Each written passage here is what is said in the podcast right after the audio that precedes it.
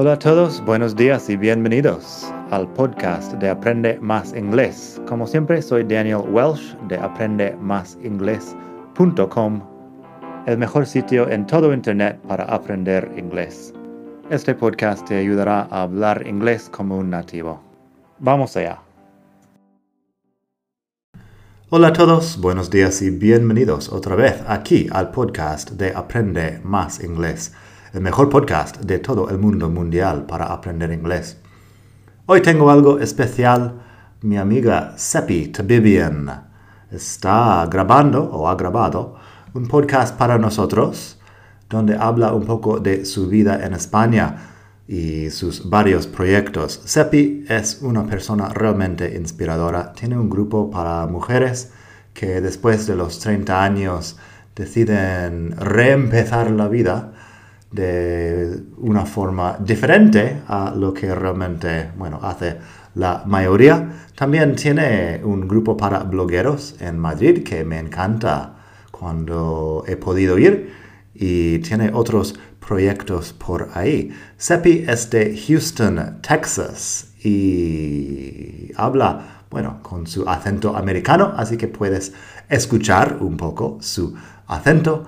Si quieres leer a la vez de escuchar, pásate por madridingles.net barra 64, porque estamos en el capítulo 64 del podcast, y ahí podrás leer el texto de Seppi y también tienes enlaces a sus proyectos. Si estás en Madrid y quieres asistir a algún evento, puedes.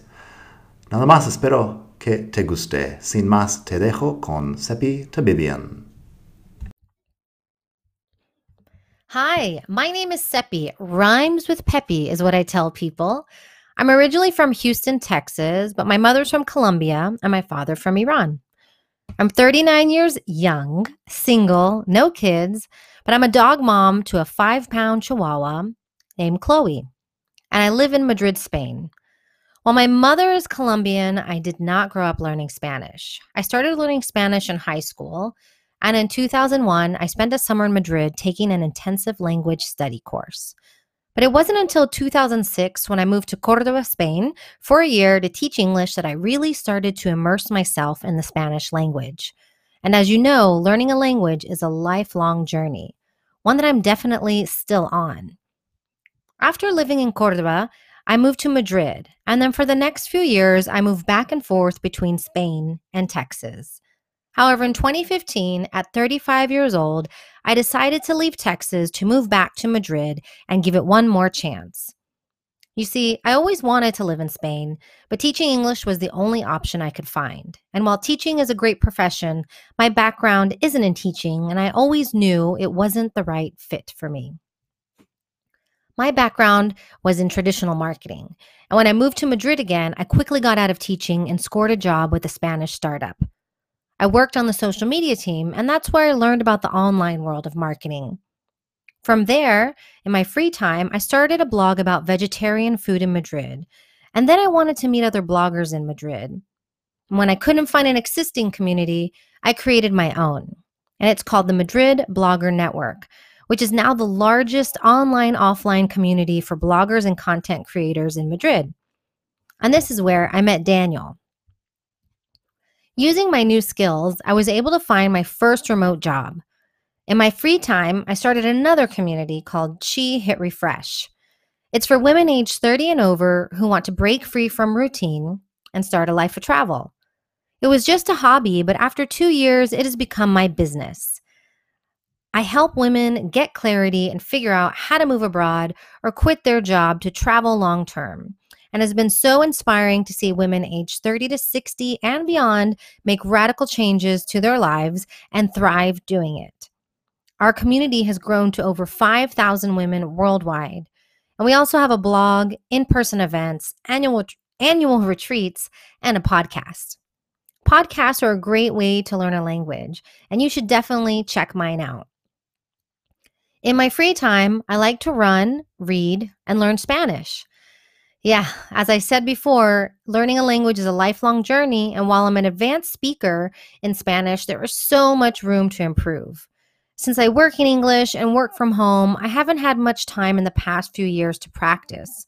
But this year I've made it I've made and but this year I've made improving my Spanish a priority and I'm taking classes again and even joined Toastmasters. Have you heard of Toastmasters? It's an organization that promotes communication, public speaking, and leadership, and they have clubs all over the world. I've joined a bilingual club here in Madrid, and while I love speaking publicly in English, I'm hoping Toastmasters will help me face my fear of public speaking in Spanish. If you'd like to improve your English, I highly recommend joining. I hope you enjoyed this insight into my life and best of luck on your English speaking journey. And if you'd like to connect, please find me on Instagram at Seppi Tabibian.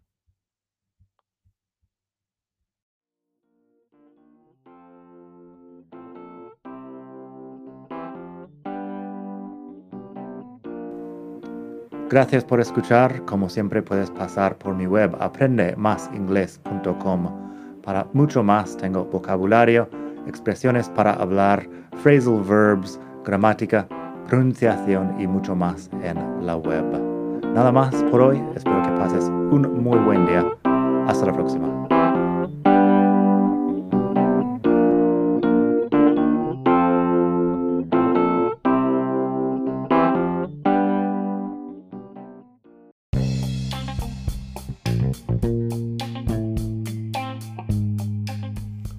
Hola de nuevo. Antes de terminar, quería pedirte un pequeño favor. Si te gusta este podcast, puedes suscribirte en Apple Podcasts o bien en Spotify. Hay también la posibilidad de hacer una reseña ahí en Apple si estás escuchando eso en el iPhone. Y estas cosas ayudan mucho a dar visibilidad al podcast. Si quieres ver más sitios donde escuchar, los tienes en madridingles.net barra podcast. Eso te lleva a la página donde ves todas las aplicaciones que puedes usar para escuchar. Y también tengo un canal en YouTube que lo puedes ver en madridingles.net barra YouTube. Eso te llevará directamente al canal donde puedes suscribirte y ver todos los vídeos que hago sobre muchos temas. Nada más por hoy. Espero que pases un muy buen día. Aprende mucho y hasta la próxima. Bye.